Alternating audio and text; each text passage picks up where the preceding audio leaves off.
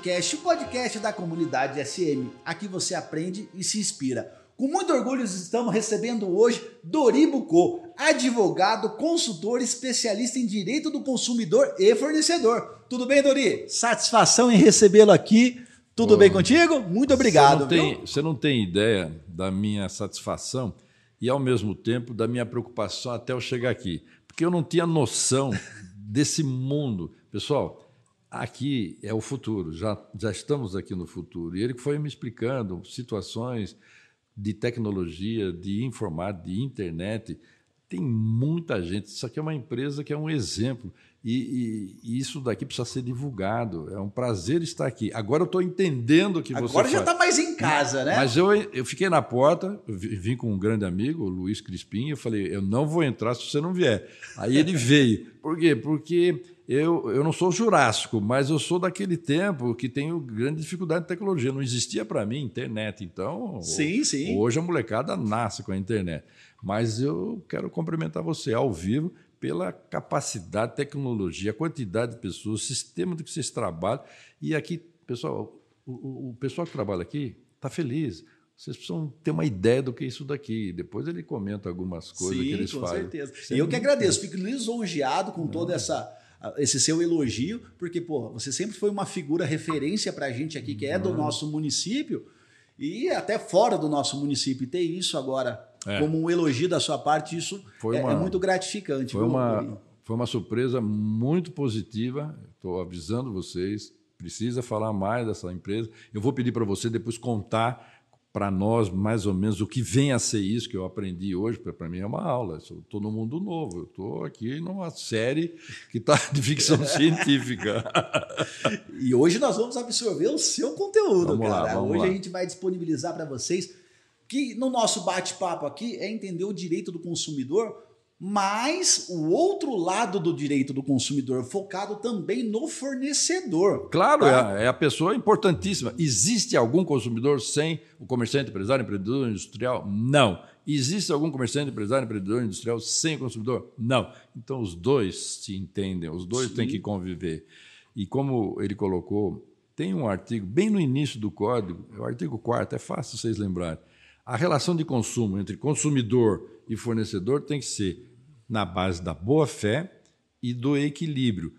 Para o quê? Para tratar dos direitos e dos deveres. Meu amigo, a turma só fala em direito, o lado do consumidor. Sim, totalmente. Mas e aí? Só tem dever o fornecedor? Ele é denunciado, ele é reclamado, ele é multado, ele é autuado. A, a, a, os órgãos fiscalizadores fazem seu trabalho muito sério. Você tem direito do contraditório, princípio da defesa, tudo bem. Mas hoje o pior para eles é a internet. Porque Sim. as pessoas às vezes não gostam, comentam, não sabem nem se é verdade ou mentira, e vem mais uns 30, 60, 100 que vão compartilhando aquela situação. Sem dúvida. Cuidado, nunca faça isso se você não tiver noção. Fala-se muito em fake news, né? Fake Mas news, cuidado, essa fala, essa reclamação, essa denúncia, esse áudio isso volta contra você se não for procedente. Então, se você está reclamando e coloca lá, não gostei por causa disso, disso, disso, olha, isso aí pode ser situações de você receber uma ação de indenização por danos morais, materiais ou outros tipos de situações. E é bacana a gente ter esse bate-papo, Dori, porque você pô, é um expert nesse assunto e hoje nós vimos, vemos a mídia televisiva aí Todo, tudo aquilo que se fala hoje em direito do consumidor é sempre taxando o fornecedor de uma forma que quase como um bandido. Na realidade, como uma parte, sabe, é, é sempre a culpada de tudo. Primeiro existe a, a condenação, a pré-condenação de tudo, existe a exposição negativa da, do, do, consumidor para depois saber se ele tinha direito de realmente existir aquela reclamação. E às vezes né? não dá nem tempo dele conseguir. Não dá. A, a, consequência já chegou ali aquilo já prejudicou a reputação da empresa e, na realidade, a gente sabe que no final não é nada disso. Não, e para ele correr atrás, eu sempre comento isso: cuidado, um dos maiores potenciais inimigos da sua marca é a internet. Ela vai te auxiliar, ela te auxilia muito, ela divulga. Mas, ao mesmo tempo, se você não tiver antenado, se não tiver plugado, se você não tiver ali prestando atenção, como é que você vai saber que alguém falou mal Sim. da sua empresa? Ah, daqui a pouco você está sendo falado mal, não é verdadeiro, você não teve nem direito de resposta. Não teve direito ao contraditório, que é um princípio, né? Pois é. Dori, para quem não te conhece aqui, eu conheço. Rapaz, já fui até na sua casa sem você saber. É. e conta pra gente, quem é Dori? E conta um pouquinho da sua trajetória pra gente, para o pessoal te conhecer um pouquinho melhor. Tá. Eu vou resumir. Então, Dori Bucô, nasci em Mogi das Cruzes. Coincidentemente, chefe, eu nasci no dia 1 de setembro, que é o dia de aniversário da cidade. E meu pai foi vice-prefeito, vereador, meu avô foi prefeito, trabalhei muitos anos, mais de 40 anos na prefeitura. Meu pai me ensinou sempre a dar orientação, a prestar informação, a auxiliar as pessoas. E com isso, eu trabalhei sempre podendo ajudar as pessoas a resolver seus problemas, com orientação, com aula, com palestra, com entrevista, sempre é nesse sentido. E aí, nessa parte, trabalhando também dentro da Universidade Brás Cubas, na época, trabalhando na prefeitura, eu fui conhecendo a área administrativa municipal. Né? Então, direito educacional, direito administrativo, e fui para Cuiabá, em, na década de 80, onde, graças a Deus, conheci a Ieda, minha esposa, e comecei a trabalhar com vendas de lingerie. Imagine, um negócio que eu nem imaginava, fui fazer essas vendas de lingerie. Não vou entrar em muito detalhe, não sei que hora passa isso, mas está na, tá na, entrevista do Jô, mas era algo interessante. É. Vendia calcinha e sutiã nas casas de prostituição lá em Serra Pelada. Quando eu, eu fazia isso. Já eu, caçou o fornecedor o consumidor Quem certo. que usa mais? Então, vamos lá. E com a necessidade a gente faz. Vendi cocada em feiras de exposições do agro, né? na época não falava-se agro, mas eram as, as festas sertanejas. Conheci o início da carreira de Chitãozinho Chororó, eram os moleques, Sérgio Reis, entravam a cavalo, uns negócios tudo diferente. Tá bom, esse era um mundo que eu convivi e comecei a perceber que ninguém falava, nós estamos falando isso década de 80, hein? ninguém falava de consumidor, direito, fornecedor, não tinha código, não tinha lei, não tinha nada. Então, era uma situação difícil. E aí comecei a ver. E o primeiro que criou isso foi o presidente dos Estados Unidos, John Fitzgerald Kennedy. E ele falou: todos nós somos consumidores. Isso foi em 1966. E a partir daí iniciou-se um trabalho, para eles é consumer, de educar, de orientar, mas nos Estados Unidos os dois lados são orientados. E aí eu trouxe essa ideia para cá. E aí começamos a trabalhar. Trabalhei até na edição do Código de Defesa do Consumidor, que saiu oh, em 1990. E faço questão de comentar. Falei, isso aqui não vai dar certo. O nome, Código do Consumidor, está ótimo. Agora, para que colocarem, como colocaram, proteção e defesa? Eu pergunto para o senhor, contra, quem que é essa proteção e defesa do consumidor? Só tem o outro lado. Quem que é o outro lado?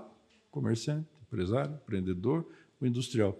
Ele vai querer brigar consumidor o tempo todo? Nem pensa nisso. Ele quer progredir todo mundo, vender bem, atender Sim, bem. Sim, sem dúvida. Então tira esse negócio de proteção e defesa, mas lá em Brasília não passou. E ficou Código de Proteção e Defesa. É o único código assim. Os outros são comercial, Código civil, penal, comercial, tributário. O, quando você pôs proteção e defesa, ah, meu amigo, aí deu confusão. Por quê? Aí o consumidor começou a se sentir o rei da cocada. Nada contra, mas não faça isso, deixa igualdade. Mas eh, acaba deixando o, o fornecedor de, de, serviço ou produto realmente refém de uma situação. Ele, né? ele, ele já sai já sai levando para o lado. Nem começou a relação, a proteção e defesa. Ó, eu vou denunciar o senhor, eu vou. Pô, peraí, gente, o que, que nós estamos E eu vou falar que na minha concepção ainda, Dori. Você deve ter casos disso daí. Com certeza, com certeza. E eu acho que na nossa concepção hoje. É, o, pre, o prejudicado acaba sendo o consumidor por tudo isso. Por quê? Porque todo esse prejuízo que o empreendedor precisa absorver, porque ele é totalmente unilateral a situação para ele, Não. ele precisa transformar isso dentro, colocar isso dentro do custo de produto dele. Então, automaticamente você paga mais caro num produto por causa por, por realmente estar tá toda essa trajetória de, de penalizações dentro de uma relação de consumo. Tá? Eu, eu acredito, tá? Isso, na realidade, se isso tem uma incidência, a gente tem que se preparar. Nós somos empresários. E o empreendedor ele precisa pensar na receita, no lucro claro, líquido do produto ele não dele. é uma instituição de caridade. É. Então, para ele é, colocar o seu custo básico, ele tem que colocar todos os ônus tudo, todo o custo que ele tem com ônus, tudo dentro daquele processo e tá, colocar sua margem de lucro em cima. Então, automaticamente, volta esse prejuízo para dentro do consumidor. Sempre eu falo, primeiro lugar, se está insatisfeito, não recebeu o que você pediu, ou veio com algum vício, alguma situação, dê uma chance para o comerciante, empresário, empreendedor e o industrial. Fale, explique, tem um canal, é ouvidoria, é saque, telefone procura resolver com ele, gerente, tenta lá. Não deu certo, não foi atendido, aí é um outro problema Sim. que se você recebe um produto que você não pediu ou recebe um produto quebrado ou viciado, aí você tem direito a reclamar realmente. Agora, não, não gostei, não quero mais, está de volta e joga as coisas, como eu vejo acontecer, que eles contam. A pessoa chega lá, você me vendeu essa porcaria, quer dizer, já distrata. Distrata. E tá, tá às vezes o produto chega, chega com uma numeração errada, vamos pensar é. nesse sentido. O consumidor fica nervoso, joga, aí volta deteriorado para o pro, pro empreendedor. E isso prejudica uma é, relação. E é né? custo. Eu tive um caso muito interessante, contei até no, no programa do Ronivon. Está gravado. Se puser lá, Dori Ronivon, você a vai ter. Vai lá. deixar aqui embaixo ainda é, da edição, viu? Uma senhorinha de cabelo branco, super ali, né? A aparência dela altamente irresponsável. Mas ela tinha um estilo de compra diferente. Nos finais de semana, ela comprava, exemplo, um sapato. E usava esse sapato, talvez numa festa, num casamento, o que fosse. Chegava no outro sábado, que a loja geralmente é no sábado que estava lotada, né? devolvia, dizendo que estava ruim, que não gostou, e se não trocasse, ela ia fazer um escândalo. O que, que ela fazia? Ela pegava o sapato, batia no balcão, você imagina aquela loja lotada, Sim. uma senhorinha de cabelo branco batendo o sapato no balcão. Todo mundo olhava, chamava atenção, todo mundo queria resolver. Na sexta vez que ela fez isso, já estão quase dois, três meses com essa situação. Caraca. Compra, devolve, comprou uma vez só, devolve, devolve, devolve. devolve. A dona me ligou, doutor, o que, que eu posso fazer com essa situação dessa pessoa que sempre está aqui reclamando, fazendo escândalo? Loja cheia, eu fico envergonhado. Falei, ó, faz assim, possibilita para ela uma, um exame, né? uma experiência junto a um ortopedista, e ele vai dar um laudo para saber se é o sapato ou se é o pé. Passou um tempo, veio o laudo, e esse laudo do podólogo, né, do ortopedista, dava lá. Essa senhora tinha calo, joanete, esporão, olho de peixe, chefe, era um cardume de, de, que tinha no pé da senhora. Aí mostrou-se, esse é um documento, em direito, prova é documento, que não era o sapato, era o pezinho dessa senhora. Aí ela se acalmou, mas teve que fazer todo esse trabalho para uma pessoa. Olha o custo parar. de tudo isso. Olha o tempo, o custo olha e a vergonha. A vergonha, olha a imagem que acabou passando para os outros consumidores que estavam ali dentro do, do, do processo. E né? aí ele sai da loja achando que estão vendendo né, um produto ruim. E não vai conseguir ir atrás de todo mundo que viu aquela cena durante quatro, cinco meses. Então, você precisa tomar muito cuidado quando você for fazer uma reclamação e você, não adianta comerciante, empresário, empreendedor industrial, eu sempre falo esses quatro, porque a gente tem que insistir que a defesa é para eles, a orientação é para eles. O consumidor tem muitas orientações, agora nós estamos trabalhando para esse outro lado. Faça um laudo técnico, faça uma prova, faça um exame. Isso é importante. Isso é como você. Não é eu que vou falar, ah, minha senhora, isso aqui. Não, eu não entendo disso. Traga quem entende e o laudo resolve numa instância judicial, administrativa, onde for, você tem um documento para a sua defesa. Sim, para ser justo, né, a situação, claro, né, Dori? Sempre, sempre. Dori, como a experiência em trabalhar com seu pai influenciou na sua carreira? Eu trabalhei, eu acho que 11 anos com meu pai, viu, Dori? Ah, cara, eu aprendi muito com meu pai. Eu aprendi muito com meu pai. Meu pai sempre foi um exemplo, graças a Deus, eu tenho uma, uma satisfação eu tive outro dia no CDI, Centro de Idoso. Não conhecia, me convidaram para ir porque tinha uma senhora que queria me conhecer. Então eu estou com 74, essa senhora devia ter seus 80, 82. Aí me levaram lá. E aí, olha, ela chegou. Aí ela vem, eu tenho gravado esse vídeo, começou a chorar e me abraçar. Aí quando ela conseguiu melhorar, ter mais calma, ela me contou que meu pai, na época que era diretor do Liceu Brás Cuba, onde hoje é o prédio do Elbor Tower, aquele prédio todo sim, espelhado. Sim, ali na, na Isabel, mesmo, Isabel, Isabel, né? Lá era o início de tudo. E ela, meu pai conversando com ela, ela sempre te, falou: você está aqui para fazer matrícula? Não, não posso, eu não tenho dinheiro, meu pai é pobre, ela tinha seus 11, 12 anos. é pobre, não tem dinheiro, não, você vai estudar aqui, não, não posso, não, onde você mora? E ela contou onde mora. Passasse, acho que uma semana, duas semanas, ela disse que meu pai, com a minha mãe, imagina, acho que era Cinca Chambor, que era, existia naquela época, foram até lá, acho que era lá de Cocuera, no chão de terra, acharam a casa dela, e o pai dela não queria deixar ela estudar, porque mulher tinha que ficar em casa, os homens podiam estudar e trabalhar, mas mulher não. Meu pai conversou com o pai dela, mas nós não temos dinheiro. Não, ela não vai pagar nada, ela vai estudar, ela precisa estudar. Depois, um dia, quando ela se formar, melhorar de vida, ela volta na escola e paga. E ela começou a chorar, o pai dela ficou emocionado. Eu sei que ela, resumindo a história, ela se formou, virou técnica, contabilidade, professora, e queria me agradecer. Aí chora todo mundo, chora eu. Né? Nossa, Porque imagina que história linda, imagina receber isso. Foi parar na televisão isso aí. Foi, imagine, eu nunca imaginei fazer uma situação dessa. E ele fazia isso, várias pessoas. Ele fazia questão que estudasse, depois pagava, mas sempre tem que estudar. E eu aprendi sempre a estar estudando. Cara, é uma referência bacana, né? Eu tenho, meu pai era meu herói, é, é ainda, né? Embora faleceu há dois anos, mas ele tem uma história de vida, sempre nos, nos ensinou a ser muito íntegro, sabe? Teve uma trajetória muito bacana aí. Ele foi um cara abaixo da linha da pobreza e chegou como uma referência dentro do direito previdenciário, né? E, cara, eu trabalhei com meu pai. Meu pai era o seguinte: fui lá uma vez na casa do meu pai visitar meu pai. Meu pai não estava lá. Meu pai é separado da minha mãe, tinha um ano de idade, né? Aí, meu pai não tá lá. Olhei um pé de, de ameixa no vizinho. Falei, rapaz, é ali que eu vou, bicho. Subi lá, enchi, amarrei a camisa assim embaixo e enchi. Rapaz, a hora que eu pulo um muro, meu pai estava me esperando. Eu tinha 11 anos de idade. Com a barriga cheia. Com a barriga cheia. Do jeito que eu pulei, deu aquele tranco, caiu as ameixas. Meu pai falou: a partir de amanhã, eu vou para o escritório todos os dias às três e meia da manhã. Eu passo na sua casa e eu te pego, mas na rua você não fica mais, você vai trabalhar comigo. E eu trabalhei dos 11 anos aos 22 anos com meu pai. Nossa, maravilhoso. Eu ia todos maravilhosos assim, né? Hoje eu olho para trás é, eu vejo. Na, na época, época, era paulada. meu pai só para curso de datilografia. Fiz. Eu fiz o curso de datilografia. Eu ficava nervoso, porque eu, eu trabalhava com meu pai, ia para a escola e eu queria empinar a pipa. Eu não conseguia empinar a pipa, não tinha tempo para isso. Aí meu pai me matriculou no Colégio Guarani para fazer datilografia.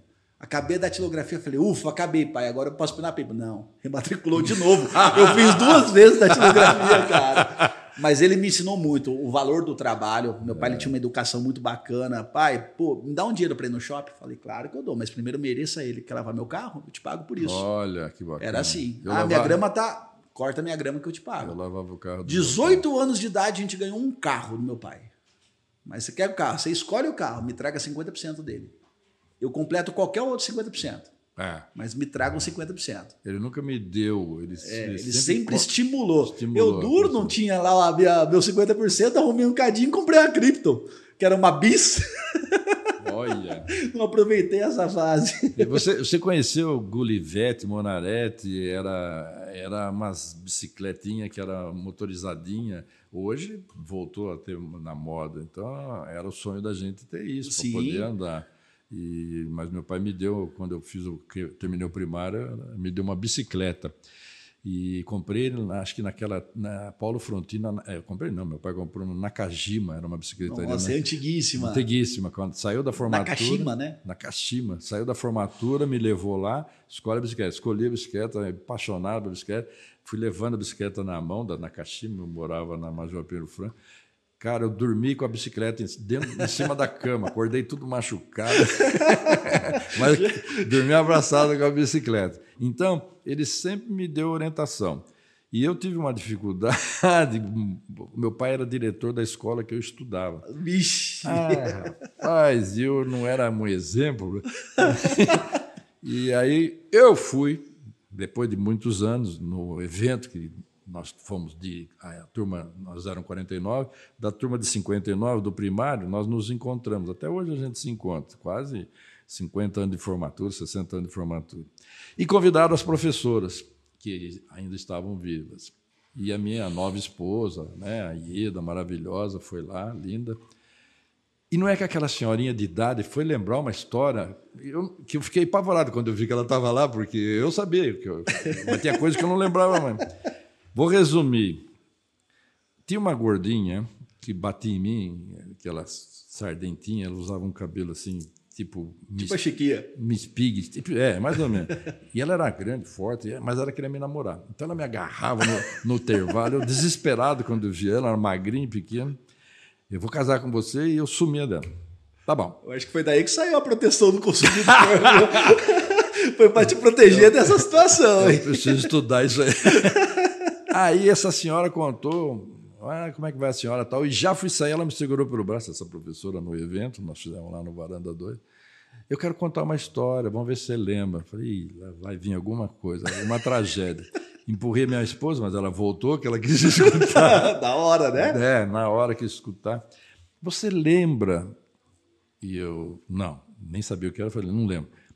Mas eu não gostava da menina e ela sentava na minha frente. As carteiras nossas tinham umas tampas de madeira e a gente colocava o material dentro, né, escrevia em cima, e na época era caneta tinteiro. Às vezes era só a pena que você molhava, escrevia, depois inventaram a caneta que você Sim. puxava. Nem existia esferográfico.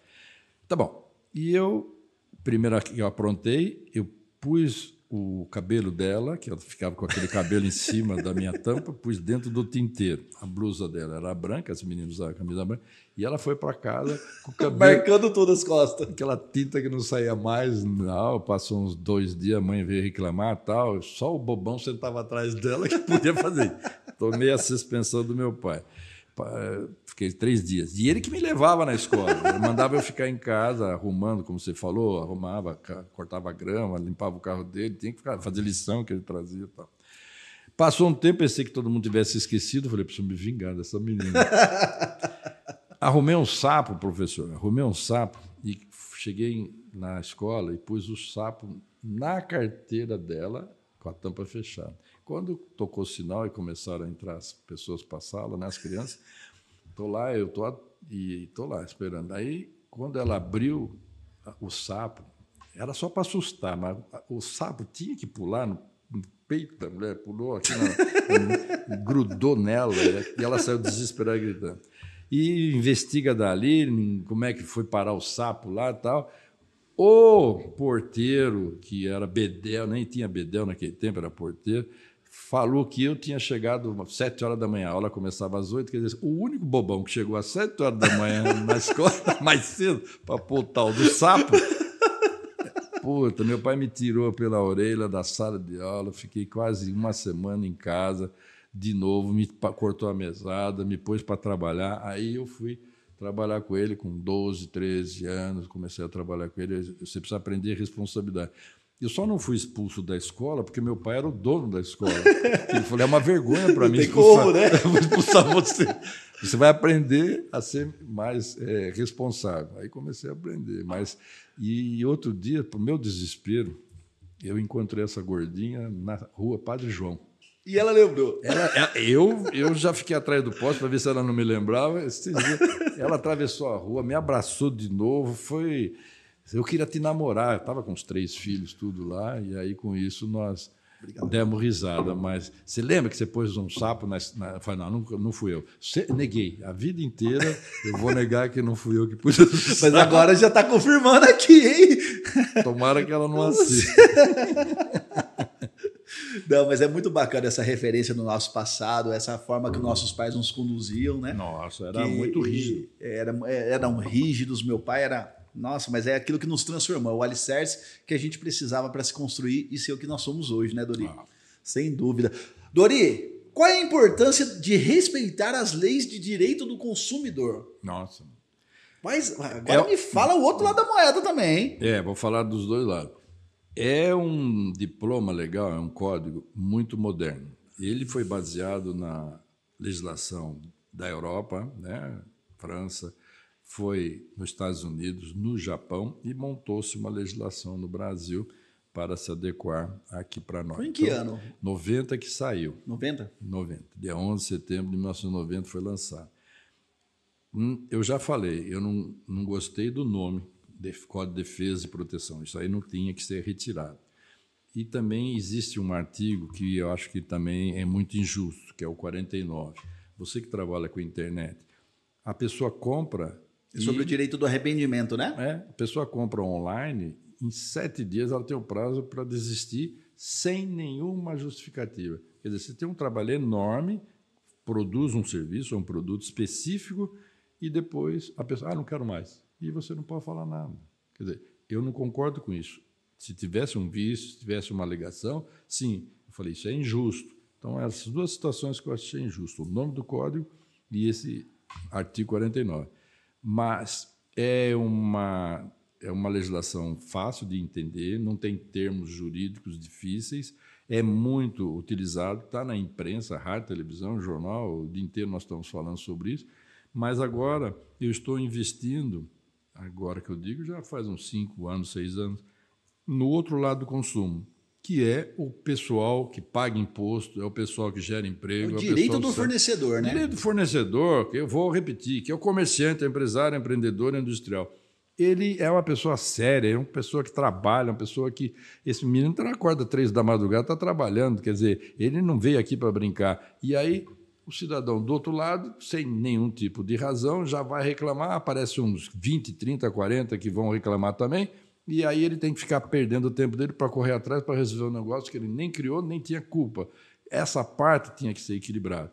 E aí nós criamos esse trabalho de orientação, de prevenção, fazendo vistoria, dando treinamento, é, reduzindo conflito para a pessoa que nós comentamos, do outro lado, que é o fornecedor, tanto no online quanto presencial. Esse é o nosso trabalho hoje em dia, com visitas, com treinamento, com tira dúvida, palestra. Nós fazemos isso para as empresas, né, os comerciantes, que eles recebam orientação, não só o proprietário, mas o funcionário. Todo mundo, os colaboradores, gerente, toda a empresa como um A todo, equipe né? inteira. Por quê?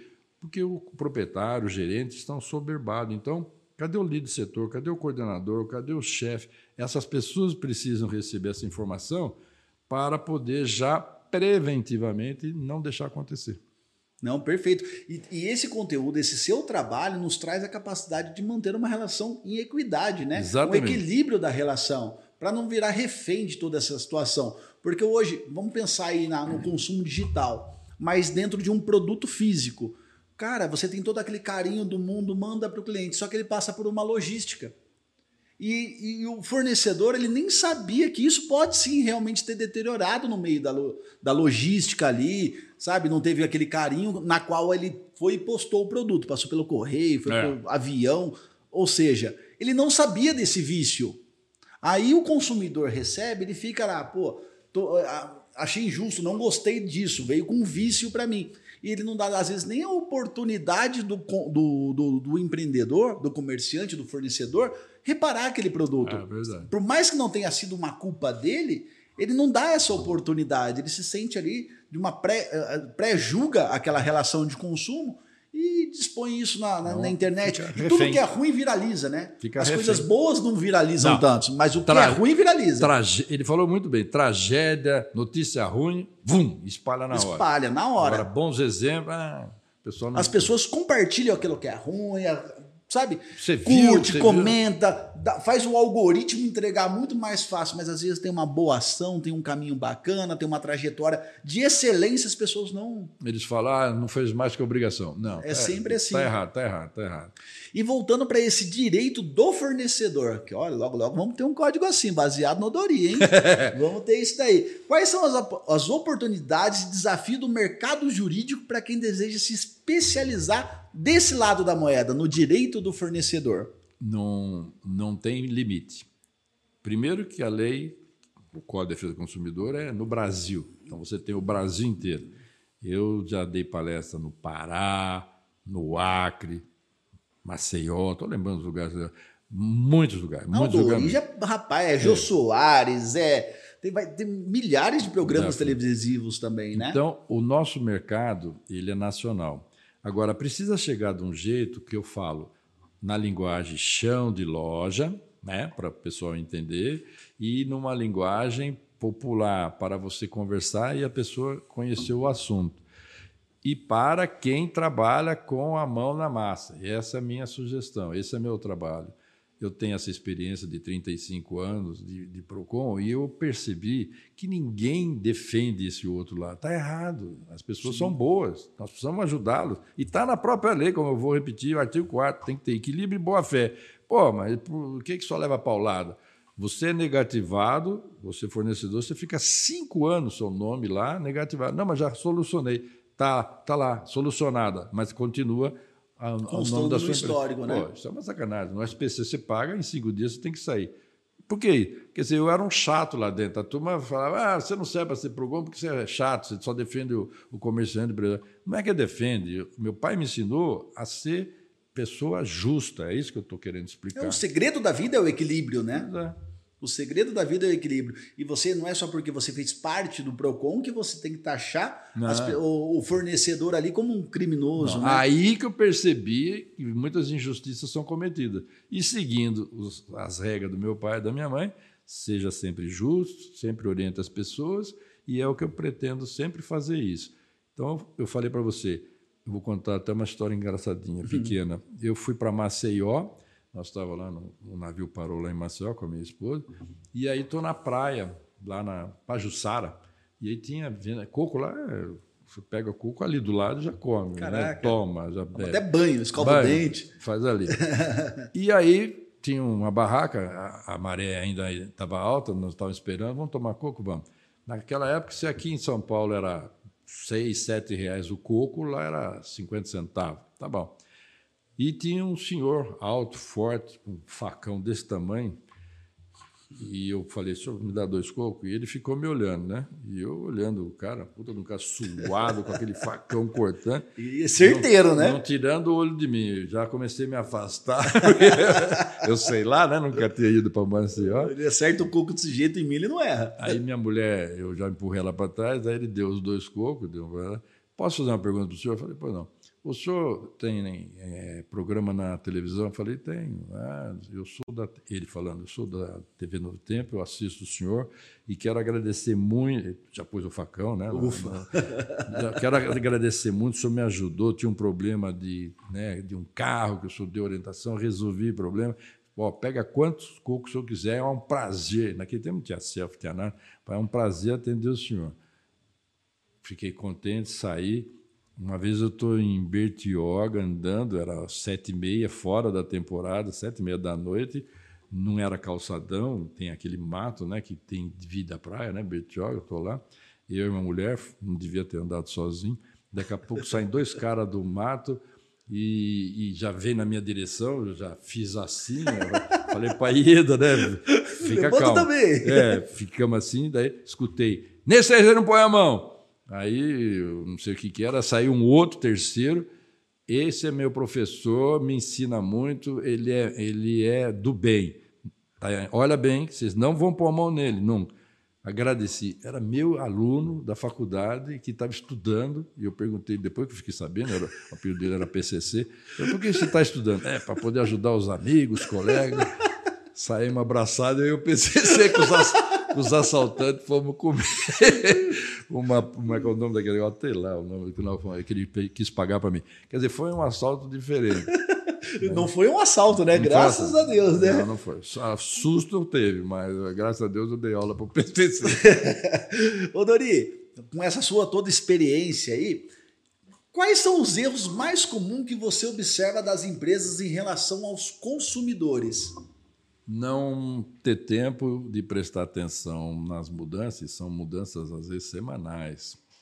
E aí confia nos funcionários, que está certo, mas não possibilita o treinamento desses funcionários, porque também não, não tem ideia de que o Dori existe, que nós estamos aqui, que nós podemos ajudar, como existem outras pessoas.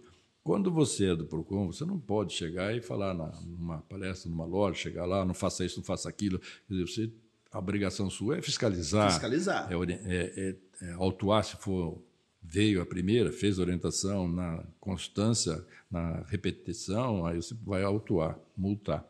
Então, quando eu saí, falei, agora é hora de eu ajudar essas pessoas, que para mim são pessoas do bem, então você é um exemplo para mim, de pessoas que querem fazer um bom trabalho, se dedicam mas por questões de uma vírgula, de uma situação da falta de preço, ou o preço caiu, ou venceu a validade e eu não, não percebi, porque faltou a pessoa, ficou doente a mãe, não veio aquele dia, iria tirar o produto, ou algum espertalhão pega aqueles iogurte e coloca lá no fundo, fundo. da prateleira, marca no papel para voltar daqui a uns dias para poder alegar. Então eu vou denunciar, se não me der 10, 20, se não me pagar Quer dizer, mudou muito a história. A história ficou muito é, triste para o lado que não tem chance de buscar. Aí nós criamos esse trabalho de orientar as pessoas. Podemos fazer presencial e podemos fazer online.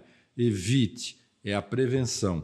Cria um checklist de visitas chamadas visitas preventivas, né, em que você previne algo que possa dar errado. É o compliance, é o que nós estamos implantando. O compliance em relação de consumo. Adequa a sua empresa, seu comércio, a legislação treina seu pessoal, todo mundo fica sabendo, compartilha, você vai ter constantemente, você vai ter um roteiro e a partir daí você vai vender mais Sem e as dúvida. pessoas vão comprar mais, os dois lados vão ficar felizes.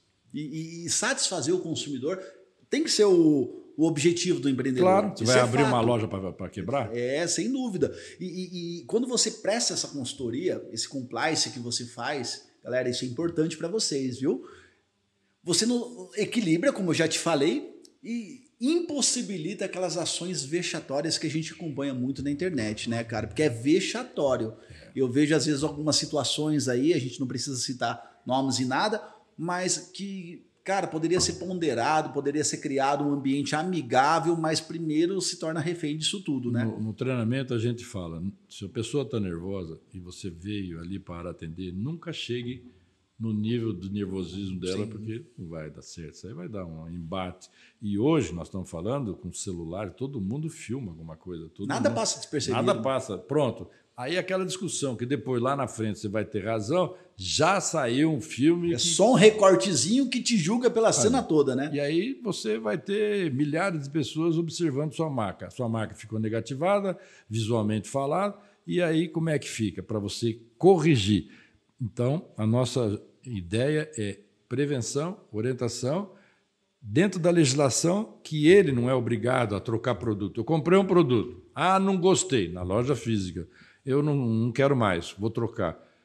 Não é assim, você não é obrigado a trocar. Mas como é que eu faço? Ele está me ameaçando, pergunta, e ele sabe a lei, você não tem obrigação. Mas às vezes a diferença é tão pequena quando tem falha no preço produto é igual, mas o preço é diferente, é o menor preço. Mas se são produtos diferentes e a pessoa tem lá camisas de seda e camisas de algodão, esqueceram de pôr o preço na seda. Ah, eu quero então comprar camisa de seda pelo preço da camisa de algodão.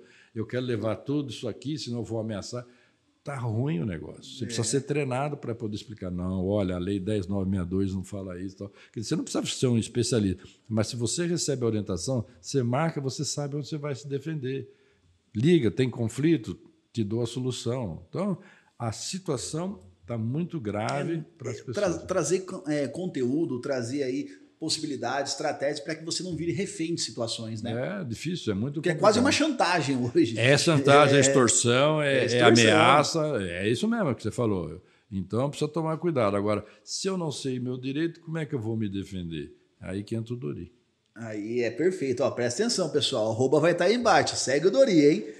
Dori, fala pra gente, o, é, o que é o perfil do consumidor 5.0? Ó, pô, isso é o ideal. Esse é o ideal? 5.0 se ele for do bem.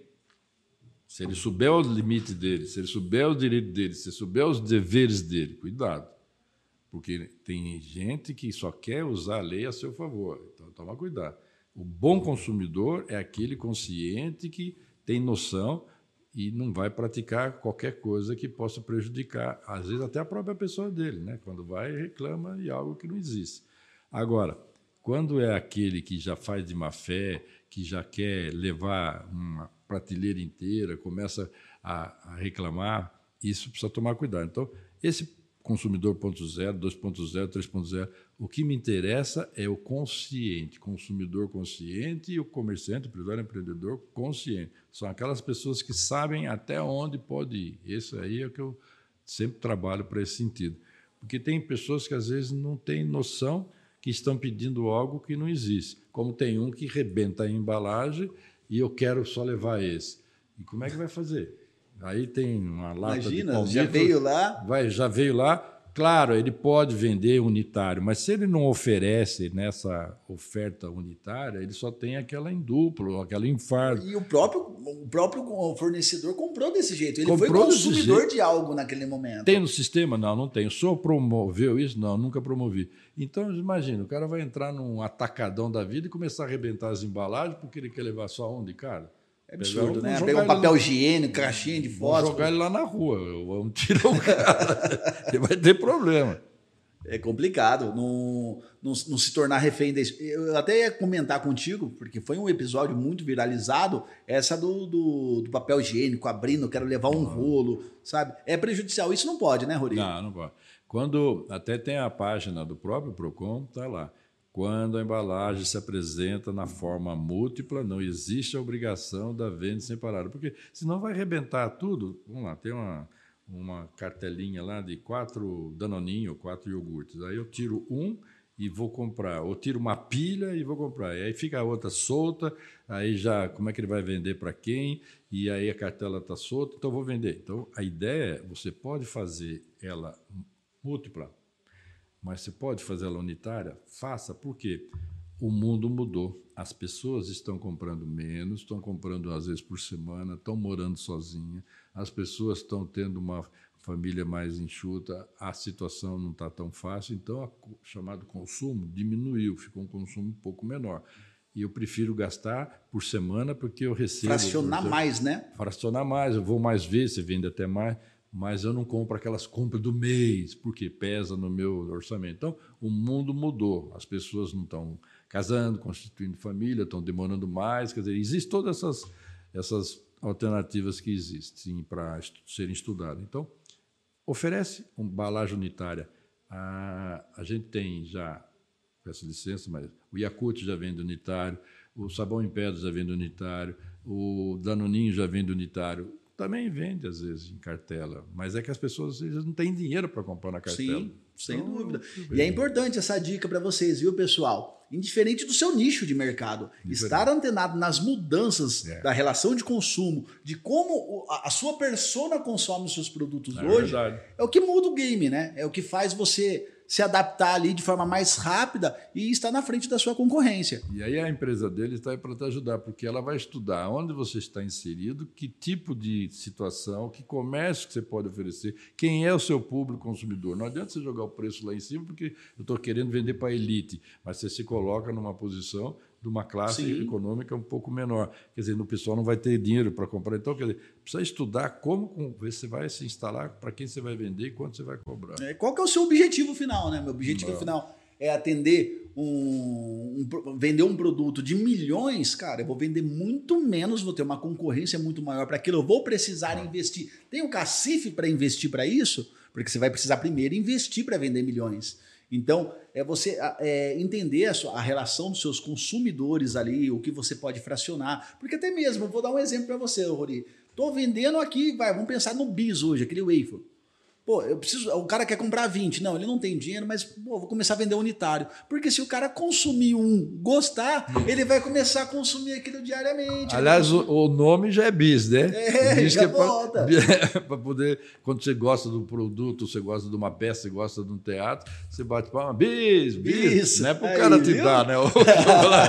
mas é para o cara fazer de novo. Eu gostei da sua ideia, isso é Sim, muito e- bom. e- Isso é importante. Você sabe que o seu produto é bom. Você vende, automaticamente você vai ganhar um pouquinho mais, porque você vai vender fracionado, você vai aumentar um pouquinho a sua margem para poder fazer com que a caixa de bis seja mais vantajosa, porque as pessoas compram um pouco mais ali, mas você dá a oportunidade mais barata das pessoas experimentarem aquilo que é bom. Você contou uma coisa que aconteceu, não foi aqui em São Paulo, Mogi, foi lá no interiorzão, onde eu morava, lá no, no meio do Brasil.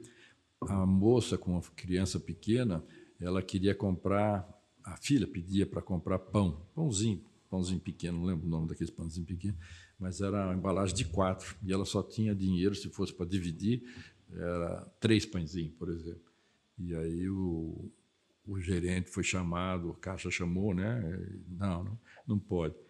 Aí começou a chorar a moça, a criança chorando. Eu sei que depois veio alguém com uma cabeça boa que trabalhava lá, quanto é que está faltando tal. Ela, não, não quero favor, a turma queria ajudar na fila, não quero favor. Eu só quero avisar, eu moro aqui, ó, moro aqui em frente, eu vou pegar o dinheiro, eu volto. Só que ela está chorando, ela está com fome, ela não come nada de manhã, a gente está passando necessidade e tal. Eu sei que chorou todo mundo na fila e, e falou, não, a senhora pode levar, confio na senhora, a senhora volta a outra hora, só traz o dinheiro. A mulher ficou feliz, emocionada, abraçou, saiu, era acho que 80 centavos, 90 centavos faltava. A discussão que deu por causa desse valor. Quer dizer, ela só queria uma oportunidade e ela falou: Eu volto. Você... confiança, né? Pô, quando o gerente fez isso, todo mundo na fila bateu palma. Ele ganhou, ganhou sei lá, quatro, cinco pessoas que estavam lá. Hoje, imagina, alguém filma um negócio desse aí e chora a criança, chora a mãe, e aí? A marca já foi para o espaço. E, é, e, é importante, é a, é a, jornada de sucesso do seu cliente, ah. né? é você se preocupar com isso. Uma vez eu contei isso, até uma história num evento que nós fizemos aí. É, eu me mudei recentemente e no caminho da, da minha casa para cá eu passo numa padaria. Hum. Aí eu parei uma vez, parei de manhãzinha, fui lá, tomei um café com leite, comi um pãozinho com manteiga. Fui lá a segunda vez, um pãozinho com manteiga e um café com leite. Dori, eu me sentia quase que na obrigação, porque o cara viu eu chegando, eu parava no balcão, tava lá, meu pão e meu café com leite. Ai, que legal, gente. Isso aí. E, e, depois Nossa. de uns sete, vai, vamos lá, quase um mês fazendo isso, eu já não queria mais comer pão, eu queria comer outra coisa.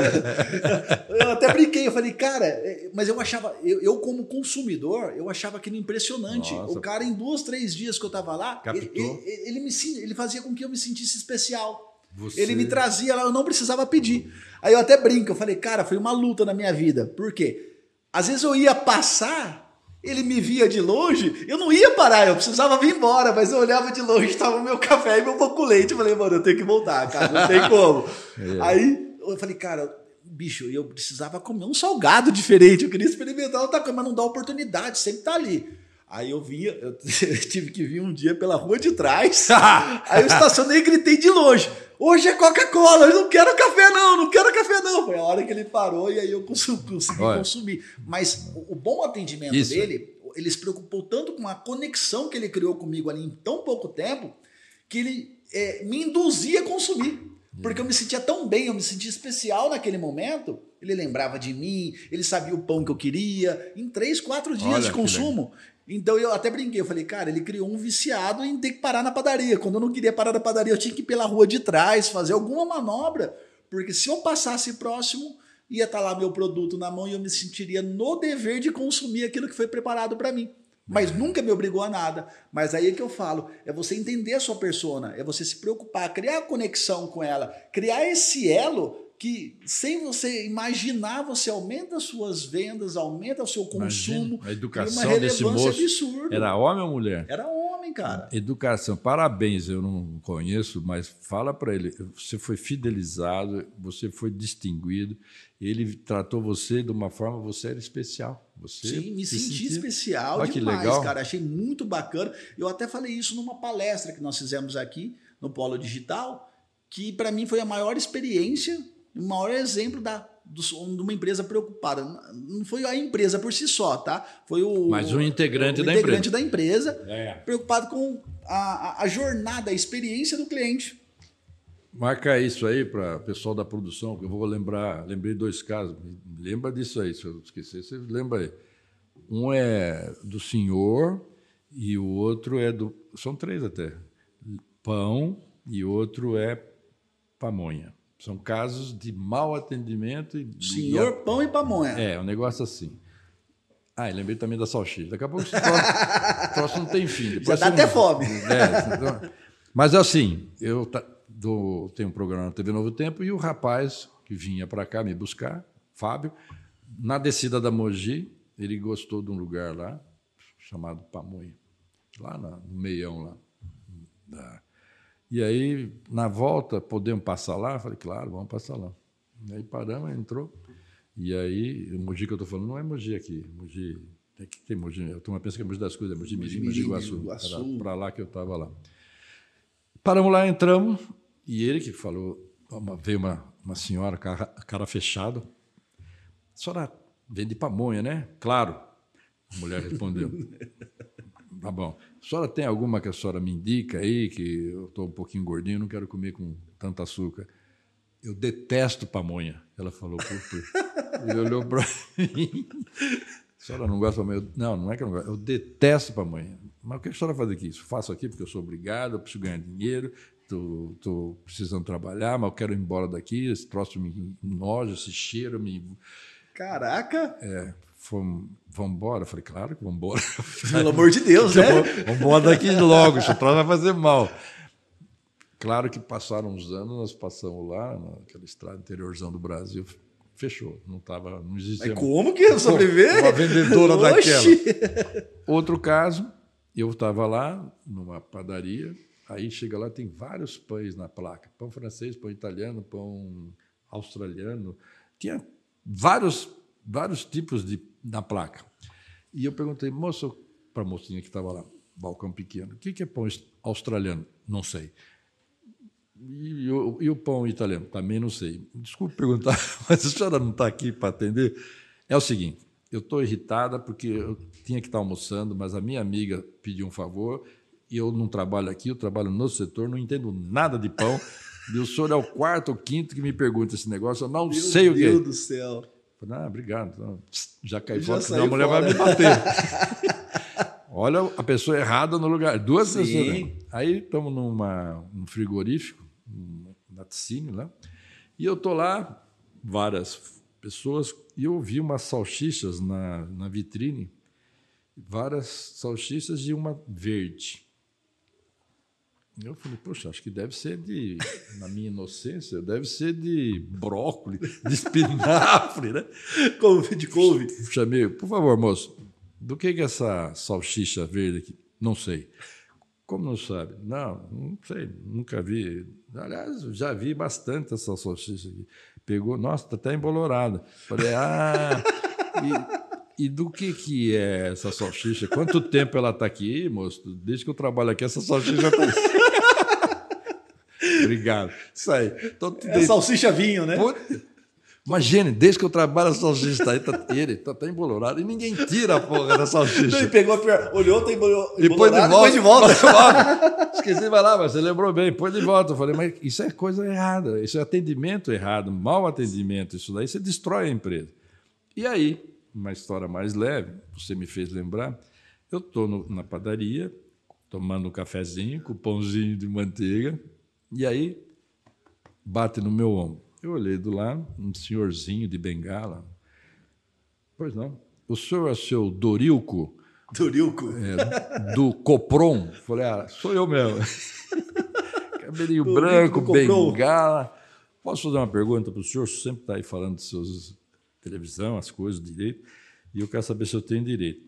Até parei, olhei, né? Pois não, qual é o seu problema? A sua dúvida. Eu sou viúvo, tenho 82 anos e frequento casa das meninas lá. E o programa é só de meia hora. E meia hora não está dando tempo para eu entrar em ação. Eu sou sempre falo em direitos aí como idoso. Será que eu tenho direito? Não quero pagar mais. Será que eu tenho direito de ficar mais tempo no programa sem pagar mais? Eu falei, olha, deixa eu perguntar para o senhor. O senhor tem nota fiscal da eu zona? Vou falar isso agora senhor tem orçamento da zona? Não. O senhor não tem nenhum pedido da zona? Não, não tem. Vamos fazer o seguinte: chamei o dono da padaria, vem cá, tá com problema assim, assim, assim, vou dar uma sugestão. Olha, se o senhor trouxer as prostitutas aqui, nós vamos fazer uma reunião lá naquela mesa no fundo e eu vou pedir para elas, se precisar mais tempo. É, eu preciso mais tempo, que 30 minutos.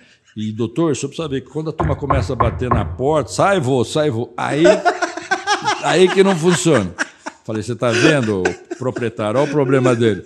Vamos fazer uma reunião, pode fazer? Pô, até eu quero participar dessa reunião. senhor traz as prostitutas? Ah, vou falar com ela. Senhor faz isso para mim? Falei, para o senhor eu faço. Traz as prostitutas que eu faço essa reunião. E ele saiu feliz com a bengalinha e eu fiquei olhando. Quer dizer, é o problema dele, ele quer saber se ele pode. Não quer pagar mais, ele só quer ficar mais tempo lá. Mas até hoje não aconteceu essa reunião. Estou esperando. É, eu ia perguntar isso não, agora. Eu Ele vou te chamar. Trazer? Vou te chamar se acontecer essa reunião. Eu vou te não, chamar. minha mulher me mata, rapaz. A baixinha é brava, hein? Olha, não vou seguinte, chamar, não viu? vou chamar mais. Agora vamos lá, Rori. Ô, Rori, ó. Ô, Dori. Oi. É, como evitar golpes e proporcionar uma experiência segura aos consumidores em compra online? Nossa. A gente estava falando sobre isso aí. Você teve algum probleminha com relação a isso, né? Eu, eu, eu sou um chato com esse negócio, eu nem, nem compro nada, não gosto mais. Infelizmente, está muito. As Tá em evidência né? hoje, né? Evidência, as quadrilhas. Toda semana é golpe, é golpe do motoboy, é golpe do Pix, é golpe agora do. Como é que é o nome de, aquele do, que o governo colocou, desenrola. Tudo isso a gente está falando sobre esses golpes, que as quadrilhas elas estão muito bem aparelhadas Especializadas, né? especializada, elas montam setores, é mulher falando a linguagem do banco, é, eu vou vou passar para outro setor, vem uma pessoa com essa conversa. Eles têm acesso aos seus dados, já houve uma invasão de quase 230 milhões de brasileiros, é mais brasileiro do que existe brasileiro no Brasil. já houve isso aí, foi noticiado, e esses dados são comercializados. Então as pessoas do bem se colocam numa situação difícil de você tentar provar que você não é você. Então, o que você tem que fazer? Não aceite nenhum tipo de abordagem na rua, na porta da sua casa, não responda SMS, telefone, não prolongue a conversa. Se a pessoa falar que houve um acidente porque seu filho, ou seu marido, ou sua conta bloqueada, só fale você no telefone que você tem, não naquele que ele te dá, porque aquele vai ser para um outro picareta, no banco, olhando o gerente, conversando, conversando com pessoas que entendem o assunto. Não vá sozinho quando for acertar essa situação, porque também tem os meliantes, os vigaristas que ficam lá, quem tira o quitadinho dinheiro do mês, ou vai pagar alguma coisa, tem o saque, aí vem uma pessoa bem vestida, quer se colocar à disposição. Então, o golpe na internet, o golpe físico existe. Observe se tem lá em cima o cadeado, se tem o HTTPS, barra, barra, dois pontos. Se você conhece esse site, veja na página do Reclame Aqui se tem cotação, veja na página do, da Fundação Procon sites não recomendados. Fale com quem já comprou, com quem já recebeu. Não vá acreditando nessas ofertas maravilhosas, milagrosas, que isso aí é golpe na certa. É, A gente tem que ser esperto também, né? Muito. Porque a, a gente percebe que o, o mal do, do, do- do consumidor, do brasileiro, o mal das pessoas, assim, é querer levar vantagem em tudo. E a gente vê que, que, que os maiores golpes, ele, ele, ele é focado naquele sentimento, que é um gatilho mental chamado ganância. Então, pô, eu, eu Opa, isso é um vantagem. produto de 500 reais que é tradicional no mercado, hoje está vendendo por 59. Cara, nem, nem o cara pagou isso. É. Só se for carga roubada, quer dizer, não tem como vender um negócio desse. Cara, e aí a galera vai, e, meu, compra, consome, mas já ciente que vai ser roubado. Já ciente que tá ali, às vezes não é nem pelo produto, mas para absorver os seus dados. Entrar aquilo para depois fazer uma compra futura, tem que tomar cuidado com E isso. ele criou sua, a sua pessoa, ele cria um clone, ele cria uma É outra um avatar pessoa. digital, né? Um avatar. E aí, com seus dados que você, inocentemente, você, você lembrou bem, nunca compartilhe seus dados financeiros, dados pessoais, número de cartão, senha, nada que não seja ali, na agência, conversando, olhando com tranquilidade. E cuidado para ver se aquele cara que está atendendo também trabalha lá, porque tem gente que se faz passar por funcionário e busca, não, vamos atender a senhora, põe num canto e conversa uma conversa mole e aí pronto. Então, hoje está muito difícil. Eu tenho, eu tenho um parâmetro na minha, na minha vida, na minha experiência dentro do mundo digital, que é, as pessoas ela com, elas compram pela emoção e justificam pela razão. Tá? Então elas compram de forma emocionada. Você pode ter certeza, Dori, que se você quiser comprar um produto hoje, você fala assim: não, eu vou voltar para comprar amanhã. Você deixa de comprar. dorme, pensa melhor, Pensa dia deixa de seguinte comprar. outro mundo. Então as pessoas consomem pela emoção, isso é fato, tá? Eu falo isso. E, e existem dois sentimentos que mais consomem, isso em estudos já, que é a ganância e o medo de perder. Então o cara coloca lá uma Só hoje, situação. só só hoje, só hoje, só só hoje. hoje, Reloginho caindo, vai acabar hoje e tal. É. Cara, você coloca uma situação dessa, de 2 mil por 59. Hum. Cara, o cara se emociona naquele momento, vai ali, compra e ele tá acabando, ele acaba caindo num golpe. Eu, eu sou preocupado hoje, até mesmo para acessar as contas bancárias, ou eu acesso, acesso ela pelo aplicativo, seja desktop, que é do computador ou mobile, Mas às vezes, pô, eu comprei um computador novo, eu preciso acessar o site do banco. Eu tenho medo até de pesquisar no Google. Eu também. Eu não pesquiso. Eu também. Eu, eu, eu, eu vou no meu aplicativo, tem aqui algum link que eu posso digitar direto, alguma coisa, porque eu tenho medo daquelas páginas clones, de você colocar os seus dados e ali tudo dentro. Tudo muito bem feito, né? Perfeito. Só que é do outro lado da tela só tem um vigarista, não é seu banco. Então, os bancos não mandam mensagens, os bancos não telefonam para você. Quer dizer, tudo isso você tem que acreditar que é golpe. Ah, perdi a oportunidade. Você ganhou uma oportunidade Sim. de não entrar numa gelada. Com certeza, isso é preocupante e a gente tem que se manter sempre antenado. Dori, como as empresas podem manter atualizada em conformidade com os regula regulamentos das ações vigentes? Caramba, essa pergunta foi pesada, hein? Quem fez essa pergunta ah, aí? Rapaz, foi o Paulo. Ô, Paulão, você é desembargador? Rapaz, ele quase me mandou um artigo aqui, bichão. Lê, lê de novo aí para eu. Vamos lá. Como as pessoas podem se manterem atualizadas em conformidade com as regulamentações vigentes? Legal. Rapaz. É o seguinte, você tem que ser. Já fez coisa julgada aqui. É, você. você tem que estar sempre antenado. Você essa empresa aqui, por exemplo, é super antenada, super informativa, atualizadíssima. Então, você não precisa ser também um viciado em computador ou celular, mas você precisa acompanhar as notícias, acompanhar as informações, tirar informações com quem entende. Não é porque, ah, vamos dizer, Lei Geral de Proteção de Dados, ah, eu vou implantar na minha empresa, e chama o sobrinho do seu amigo, vizinho, que vai quebrar um galho porque ele entende isso mesmo. Não, você vai se ferrar, você tem que chamar especialista. especialista. Converse com um especialista, tem dúvida, converse com a pessoa da sua confiança que vai indicar. Vá sempre acompanhado de alguém para servir de testemunha, de orientação, porque às vezes ele fala as coisas você esquece. Então, você tem que estar antenado, você tem que saber aonde buscar informação. E a informação é de pessoas que são reconhecidas, de institutos que são reconhecidos, de sites que são reconhecidos. Não abre qualquer site informativo que você recebe do nada, dando orientações para você, porque daqui a pouco você vai agir de maneira errada. errada. E, hoje a gente é, acaba recebendo muito links, clique Nossa. aqui para você confirmar tal ação, e isso é perigoso. É. Tem que é. entender se o, se o remetente é de sua confiança. E se você clicou, meu amigo, para desclicar. É, esquece. Você entende. Aí vai para o problema. E, e a, a, gente tem que a gente hoje, Dori, nós temos o acesso à informação muito fácil. Um celular, praticamente, ele já não é mais um celular, né? é um computador móvel ali, em uma miniatura. A gente tem um acesso à informação muito rápido, então faça uso disso, né? Ele falou, pessoal, ele falou extremamente importante, eu falo isso a vida inteira. Utilize seu tempo para informações positivas, produtivas. Para com esse negócio de ficar dancinha, não tem nada contra isso, de ficar fazendo fofoca. Use o seu momento para você ter proveito em né, informações Sim, positivas. Com certeza. Tô com dúvida, deixa eu pesquisar aqui, deixa eu é. dar uma olhadinha, é confiável, não é? é? Na dúvida, espera mais um pouquinho, toma cuidado, porque existe hoje é, empresas muito mal intencionadas, às vezes nem empresas, cuidado. Não, não é empresa, é empresas. É, só, é, é, é, só a fachada Isso. que usam a, a, aquilo que uma empresa idônea criou, é. ele usa a seu favor ele ali. Pega. Ele muda, às vezes, no próprio boleto, ele muda um número e esse dinheiro vai passar para a conta dele. E, e tivemos caso, a mãe era vendedora de seguro, queria renovar o seguro do carro do filho dela. Ligou para ele, os dois conversaram, combinaram. Passou um tempo, um picareta entra nessa situação de conversa, que já desligaram, e oferece para ele uma vantagem maior, pede para mandar o dinheiro, ele pega, manda, passando-se pela Sim. mãe, e porque pegou né, aquela informação.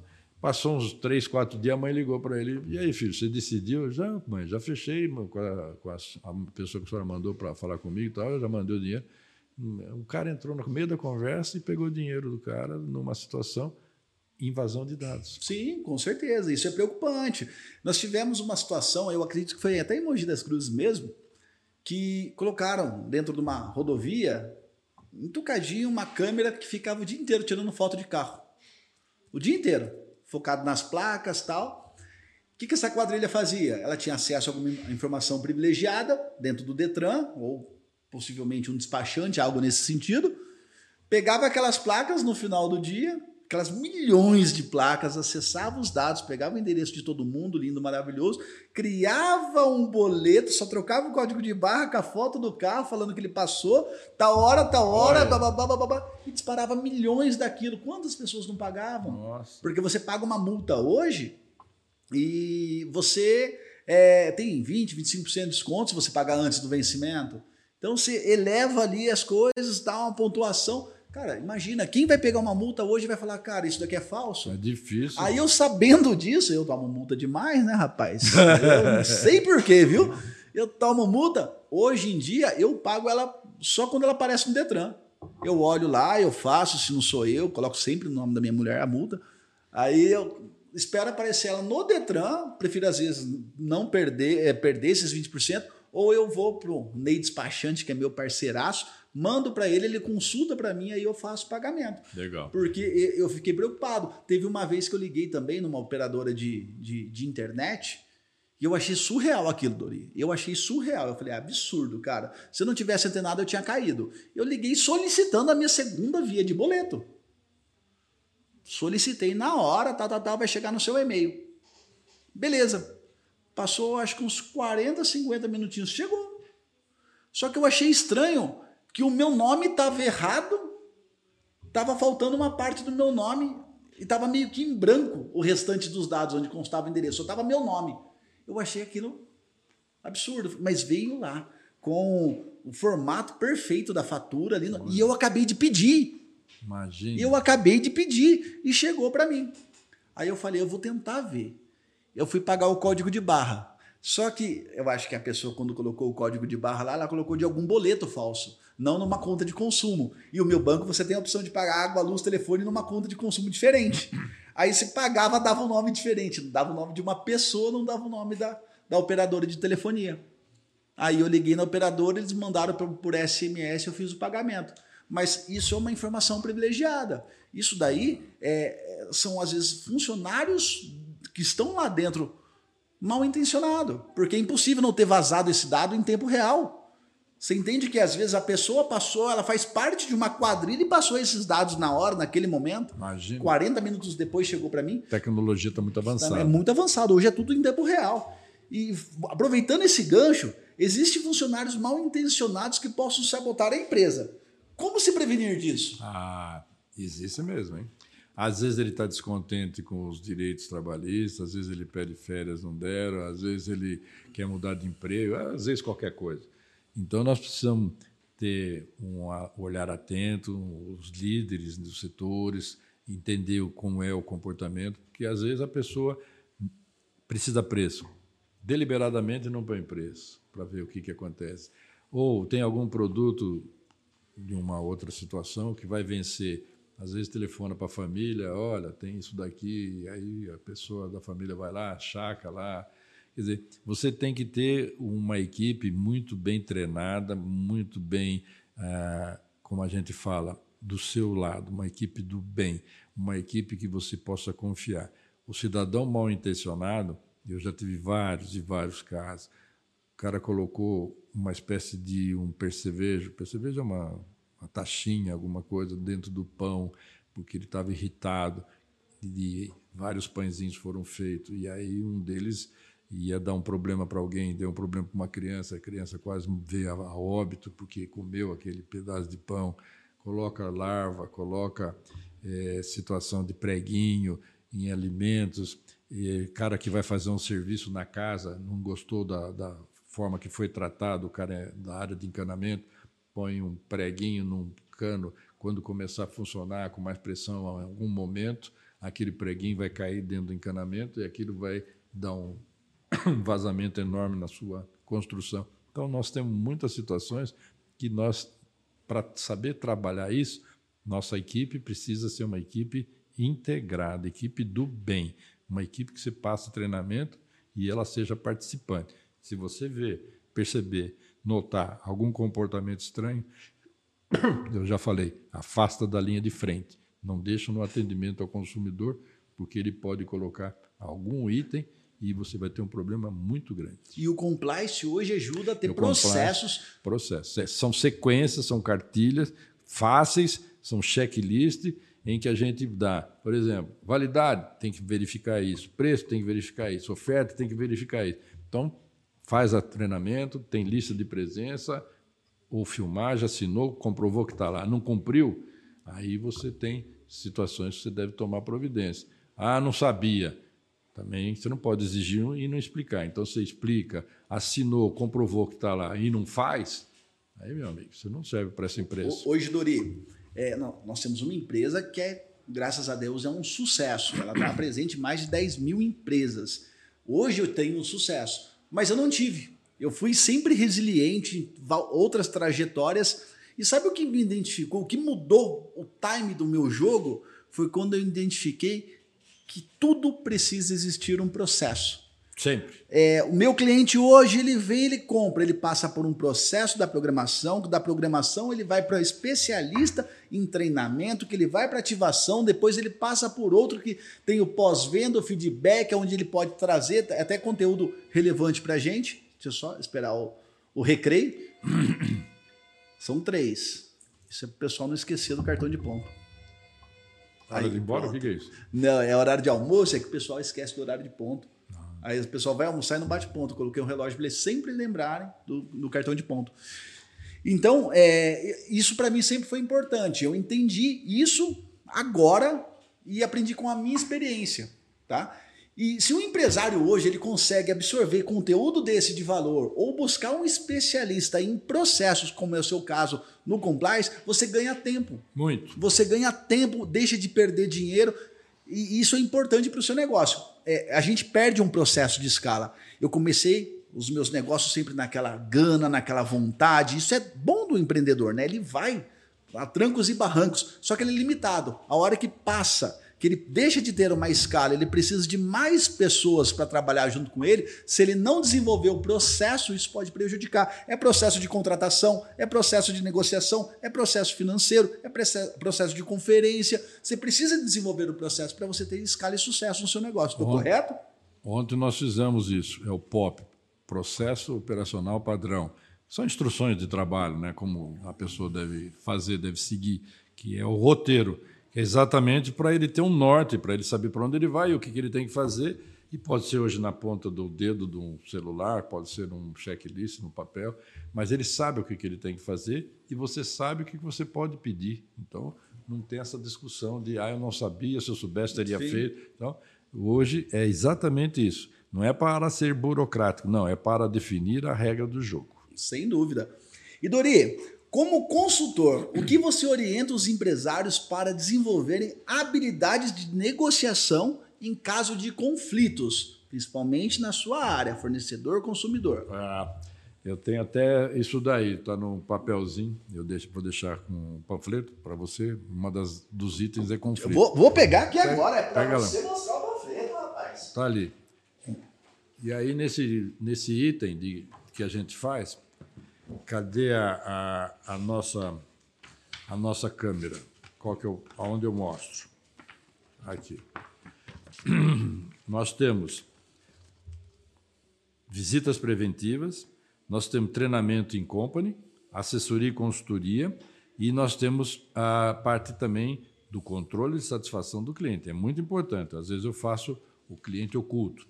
Perfeito. Eu, aqui para o nosso lado é um pouco difícil alguém não me reconhecer, mas às vezes eu vou de boné, de Ray-Ban, ponho máscara, que é para poder tentar não ser ruim. E gestão de conflito em tempo real.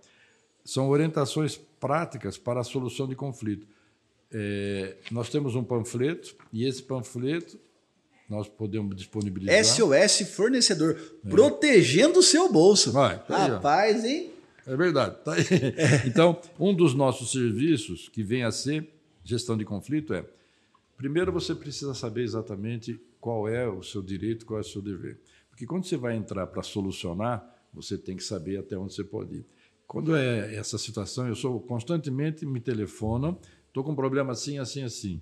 Então, o senhor deve fazer isso, isso, isso. Isso aqui é previsto pela lei, isso aqui não é previsto, isso aqui é possível, isso aqui não é possível. Então, você orienta a empresa. Agora, que eu sempre falo. Quanto que é o valor da sua marca? Quanto vale a sua marca? Vou dar um exemplo. Uma loja, ela falou para uma senhorinha de idade que o sapato dela já tinha sido, que ela deixou para conserto, já tinha sido entregue para ela, já tinha vindo. E ela falou: não, não recebi, recebeu, não recebi, recebi. Demorou umas três semanas que ela só tinha final de semana. Na quarta semana ela foi com um moço. E aí, mais uma vez, cadê meu sapato? Já falei para a senhora que já entregamos o sapato para a senhora. Mas cadê o documento? Cadê o recibo? Onde está a minha assinatura? Ah, nós não temos mais, a gente já joga fora depois de um certo tempo. E aí, ah, é? É. Então, ela tirou da bolsinha dela, falou, presta atenção, falou para o rapaz, engravatado, está aqui, ó, esse recibo que tenho, que está aqui, você não, não me devolveu, você nunca recebeu nada meu, não tem minha assinatura, como está aqui, e você não tem isso na sua mão que elas falaram outras coisas para a mulher, eu estou pulando essa parte. Aí a dona da loja me ligou que eles queriam 3 mil reais ao advogado para danos morais, porque ela foi ofendida, ela perdeu tempo, ela tinha uma série de dificuldades, as pessoas ouviram o que foi falado, só era caduca, sabe aquele negócio? Sim. Eu falei, quanto vale a sua marca? É mais que 3 mil? Ah, bem mais que 3 mil. Não tinha tanta internet naquela época, hein? nem tanto celular. Então, fecha um acordo, acerta os termos, põe ali esse, essa compatibilização e que nada poderá né, reclamar sobre essa questão nem no presente, nem no passado, nem no futuro, e assina esse acordo, dá esse dinheiro, reduz, né, o de três fizeram por 1.500, e essa senhora, ela não quer nada, é meu sobrinho que pediu para vir aqui, que ele estuda direito, ele que vem aqui. Tá? E aí encerrou, porque senão isso iria crescer muito. Sim, sem dúvida. Não teria fim. E se, o, se o fornecedor ali tivesse um processo para entrega do negócio, um Cadê recibo, o recibo um assinado por mim. teria matado a pau isso, né? Aconteceu um outro caso. Eu estava no navio e no meio do jantar da, da noite do comandante, em que todo mundo viaja bem vestido, aquelas roupas lá, vem lagosta, vem um monte de coisa uma senhora muito distinta da mesa, era uma mesa de confraternização, então não era só, estava eu e minha esposa, mas puseram a gente numa mesa de 10 pessoas. Está comendo lá, servindo a lagosta, daqui a pouco o pivô daquela senhora distinta caiu na mesa e prrr, rodou. Ela ficou envergonhada, saiu correndo, chorando. E eu sei que depois é, quis entrar em, em, em, ação contra o, o, o dentista, me procurou. Conversa daqui e dali. A senhora tem o documento dele, alguma nota de serviço, alguma orientação de instrução após o, o, a instalação do pivô? Tem alguma forma? Não, não tem. Liguei para lá, dentista, trouxe os documentos. Ela assinou no documento de orientação após a implantação do pivô. Esse não é um produto permanente. Será substituído após a acomodação, papapá, papapá, no prazo tal então, enquanto existir esse prazo, não poderá mastigar nenhum tipo de objeto sólido. Estava tudo escrito lá. Sim. Ela não leu e assinou. Então, ela não tinha direito. Passou um vexame. Mas ela descumpriu e ela mordeu a lagosta lá, a parte do, do, do cabo lá da lagosta.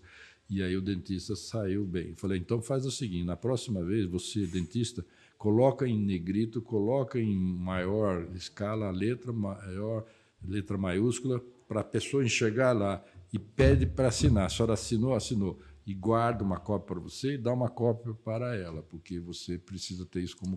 Prova. Mas o processo resguardou o fornecedor. Resguardou. Resguardou. É um isso acontece comigo em casa. Vou começar a assinar esse trem aí, porque eu como às vezes o arroz da minha mulher lá é duro, hein, bicho? Como é o nome da esposa dessa Gabi? Dona Gabi, a senhora é uma santa, a senhora é uma santa, vou repetir, não deixa eles cortar essa parte, porque esse, esse aqui é uma fera. Senhora, é, vou rezar, vou pedir para rezar uma missa, porque que paciência, que moça educada, porque não é fácil. Não, brincadeira, minha esposa é minha parceira. Eu te amo, viu, amor? é, Torinho, uma peça, relação de consumo, né? É, claro. Mas dá dura nele. É.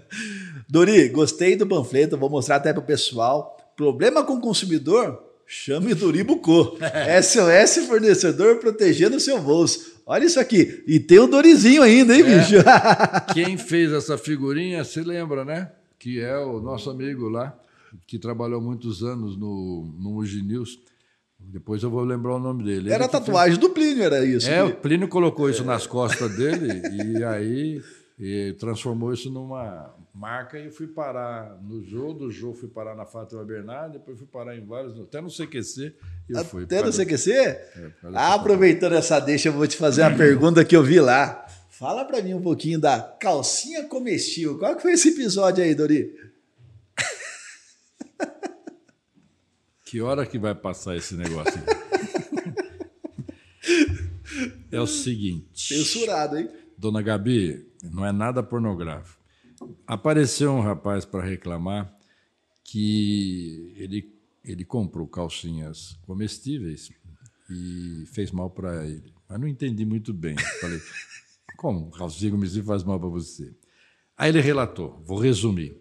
Dia dos namorados, marcaram para ir no motel e ele comprou calcinhas, uma caixa de vários sabores. Morango, ameixa, pêssego, amora. Lá Fez a de- feira. Comprou lá as calcinhas lá. E levou para namorada dele no motel lá, os dois. E pediu para usar, acho que de uma ameixa. Ele estava contando para mim. Pus, Ela pôs e tal.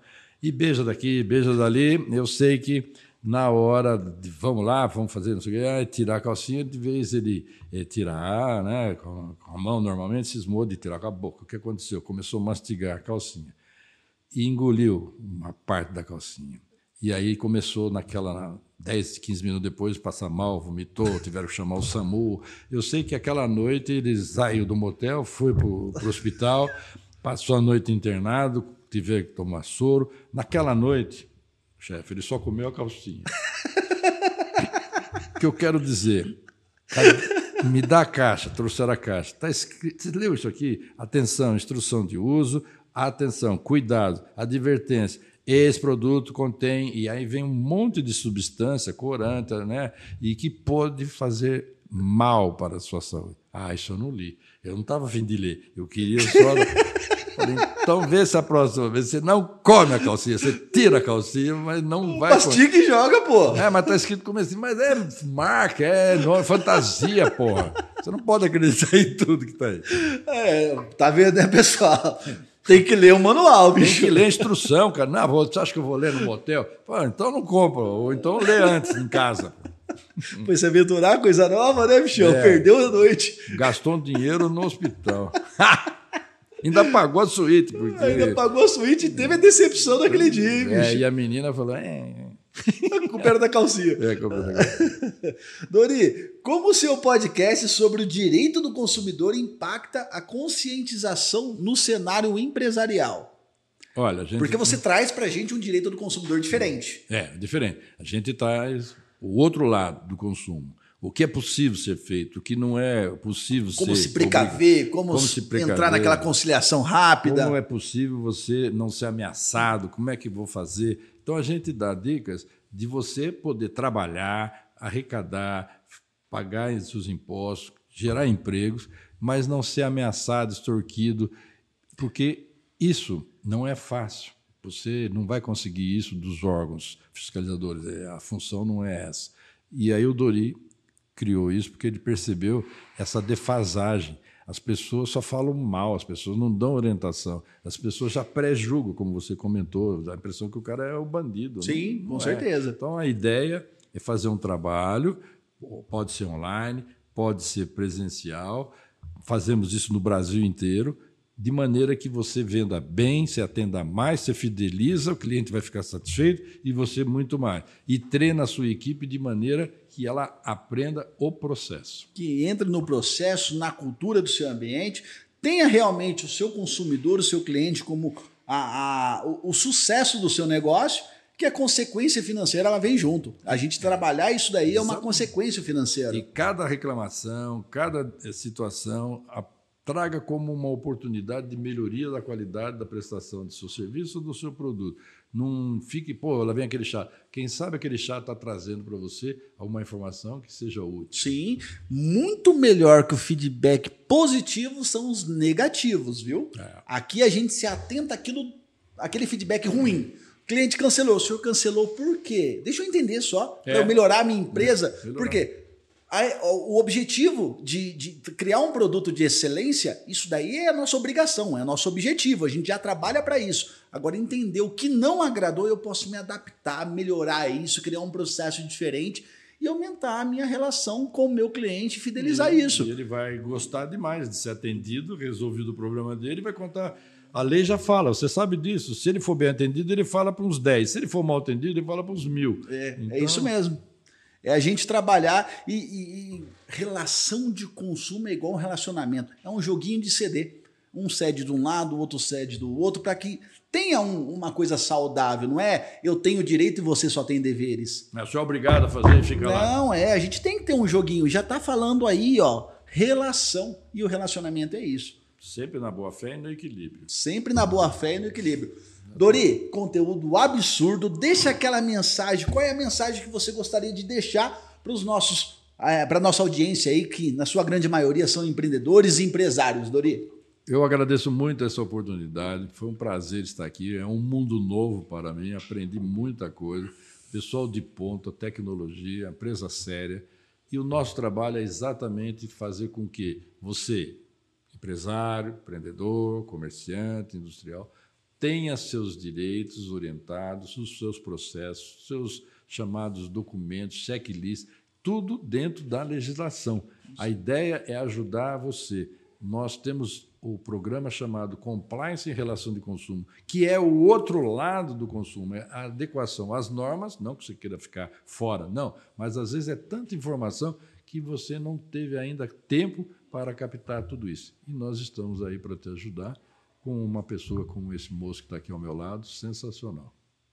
Pessoal, agradeço demais a audiência de vocês. Vamos ficar atento também para a resolutiva daquela reunião que você ficou de marcar ainda. Quando tiver a resolução. Gabi, ele não vai, hein, Gabi? Já vou avisar. Quando tiver aquela. Você vai voltar aqui para contar qual que foi o final disso aí. Dori, mais uma vez, muito obrigado por tudo, viu? Obrigado. Valeu.